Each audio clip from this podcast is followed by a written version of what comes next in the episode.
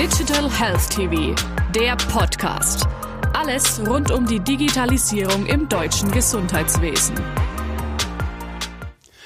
Alexander Dalmar, Client Executive Healthcare, Athos Information Technology. Herzlich willkommen, Herr Dalmar. Hallo, Herr Professor Grün, vielen Dank für die Einladung. Sehr gerne. Herr Dalmar, welche Auswirkungen auf die Digitalisierung stellen Sie im Rahmen der Corona-Situation fest?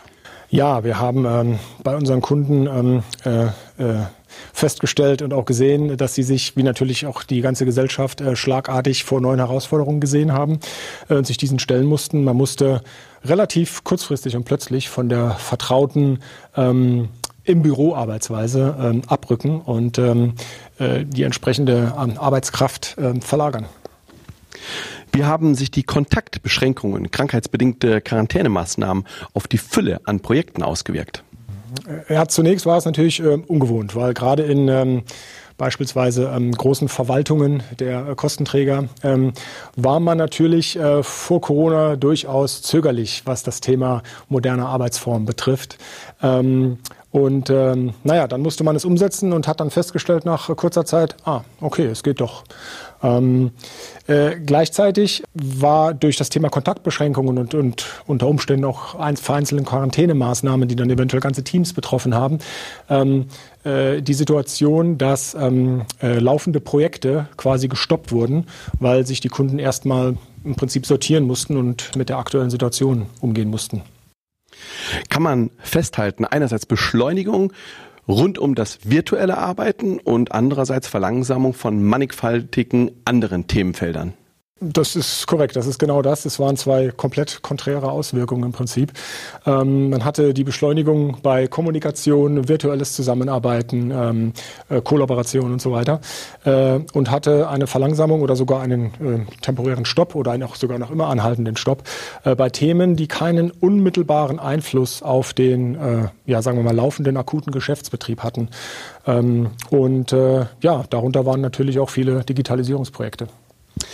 Die Digitalisierung hat einen Nutzen gestiftet. Kann man festhalten, dass diese Entwicklung sich fortsetzen wird?